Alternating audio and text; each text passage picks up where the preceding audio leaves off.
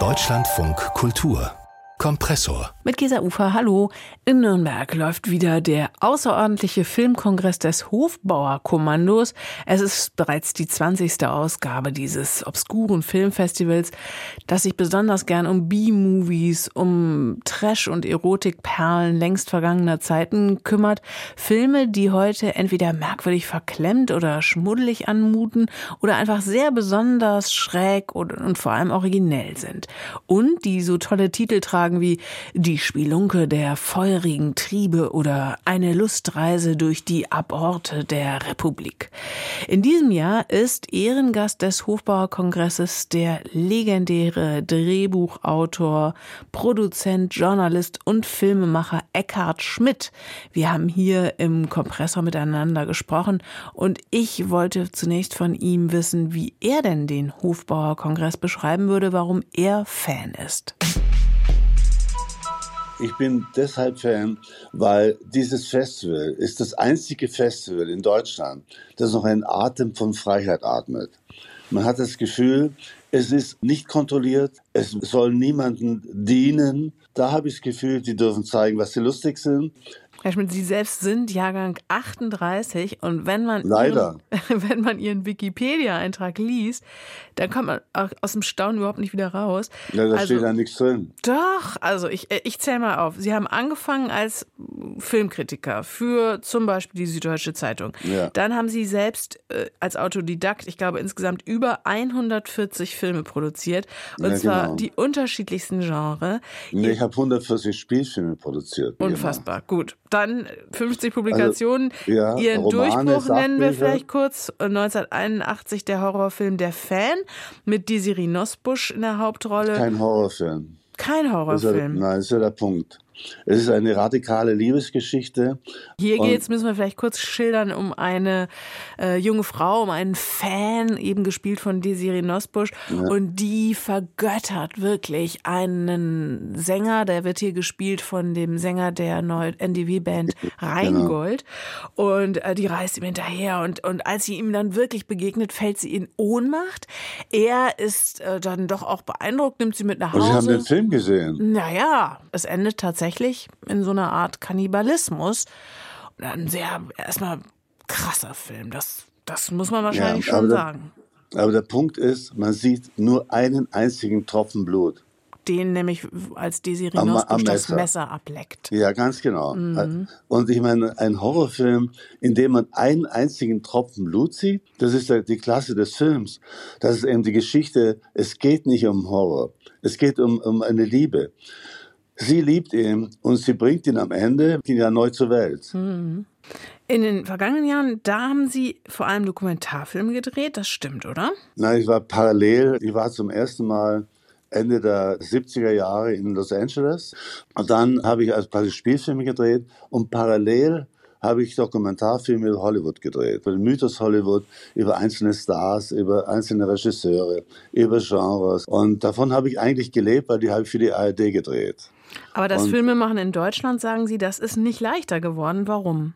Weil es kein Kino, kein unabhängiges Kino mehr gibt, weil alle lassen sich von den Redakteuren versklaven und alle wollen political korrekt sein. Wenn sie es nicht sind, kriegen sie nie mehr eine Förderung. Wenn sie nicht im Gleichschritt marschieren, dann ist die Förderung tot. Und kein Redakteur überlebt das. Wenn, ich sage nicht, dass alle Redakteure nicht mutig sind. Aber der was durchgehen lässt, wie man so schön heißt, der verliert seinen Job. Der ist draußen. Und die 70er, 80er Jahre waren noch ein Raum, in dem man atmen konnte. Und das bin ich der Einzige, der das sagt. Nur ich persönlich habe immer gemacht, was ich wollte. Ich habe noch niemals mein ganzes Leben einen Kompromiss, was meine Arbeit angeht, gemacht. Niemals. Was ihre Arbeit angeht, da konnte man gestern Abend in Nürnberg beim Hofbauerkongress ihren neuen Film sehen, ihr neuestes Projekt Generation Z. Da war ein Himmel. Da, darüber würde ich gerne mit Ihnen sprechen. Da zeigt die Kamera verschiedene Episoden. Ähm, sieben mhm. junge Frauen aus der Generation Z, die über mhm. ihre Gedanken und Probleme reden. Mhm. Was interessiert Sie als, ja, inzwischen leider, wie Sie sagen, fast 85-Jährigen an diesen, ja, in erster Linie weiblichen Menschen dieser Generation? Okay, also Punkt eins. Mich interessieren Menschen äh, generell, aber vor allem interessieren mich Frauen. Weil für mich, die Frauen von heute haben eine Art von Unabhängigkeit erreicht, die mich fasziniert. Sie sind nicht, ich rede nicht über Emanzipation, das ist selbstverständlich heute. Die Frauen an sich sind von Natur aus vielleicht neugieriger als die Männer und früher, früher entschieden als die Männer. Die wissen besser, was sie wollen. Und mich fasziniert in all meinen Filmen, ich habe noch, außer damals in den 80er Jahren, habe ich jetzt äh, ungefähr 100 Filme gedreht, nur mit Frauen.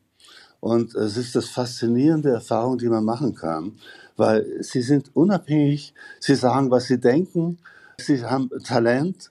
Es ist einfach großartig. Und ich muss sagen, diese letzten äh, 30 äh, Jahre äh, waren für mich eine, eine Frauenerfahrung unglaublicher Art.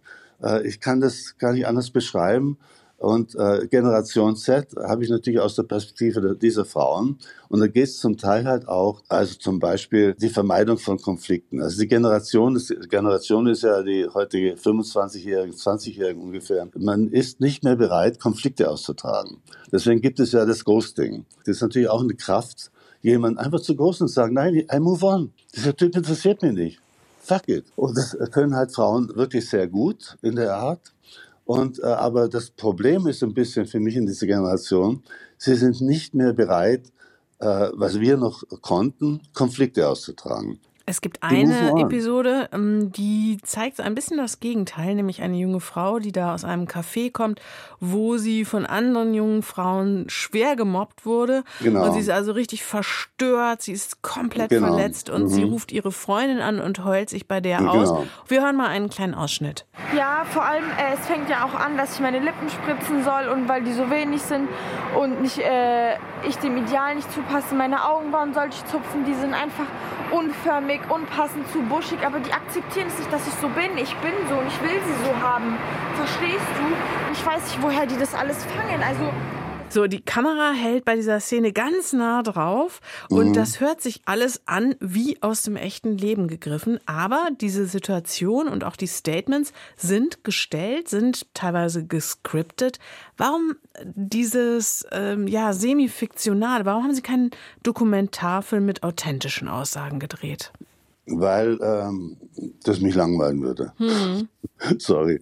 Und dieser Mobbing-Prozess, den gibt es natürlich. Das, ist, das bringen sich Leute um, weil sie gemobbt werden sind, weil sie die falschen Socken anhaben bringen sich Leute um. Das ist die Wahrheit. Weil diese Generation ist auch extrem sensibel. Es gibt in dem Film natürlich auch eine andere Geschichte, eine Liebesgeschichte. Ich wollte noch halt mal ganz kurz bei dieser bleiben, denn die, diese Hauptdarstellerin, die macht es ja. Die geht ja in die Konfrontation. Die ruft ja dann genau. an bei der genau. Frau, die sie gemobbt hat. Aber, da ja. ist sie dann geradezu untypisch, würden Sie sagen? Die ist eher untypisch. Mhm. Typisch ist eher die andere Geschichte. Das Mädchen, das einfach versetzt wird, der kommt einfach nicht zur Verabredung. Und sie, sie versucht ihn zu konfrontieren. Er sagt, ich bin mit deiner Freundin zusammen. Diese Episoden, die sehen eigentlich alle nach, äh, ja, nach durchaus einem Experiment, auch nach einem geringeren Budget aus.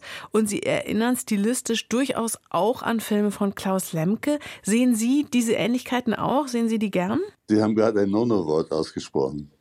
Also, ehrlich gesagt, 100 Filme habe ich in dieser Art gedreht. Mhm. Habe von niemandem, keine Förderung, kein mhm. Sender, ah. nicht, nicht einen einzigen Cent genommen. Okay. Ganz im Gegensatz zu den Namen, die Sie genannt haben, mhm. der äh, am sklavisch am Topf von ZDF hing und von der ARD hing und als Rebell rumrennt, ah, rumgerannt ja. ist, aber nur in Abhängigkeit produziert hat. Ich war immer in meinem ganzen Leben unabhängig. Der Produzent, Journalist, Kritiker und Filmemacher Eckhard Schmidt war das. Seine Filme sind in diesem Jahr auch auf dem 20. Hofbauer Festival in Nürnberg zu sehen. Dieses unbedingt empfehlenswerte Spezialfest für schräge Sittengemälde, B-Movies und Erotik-Raritäten läuft bis Sonntag im Com-Kino in Nürnberg.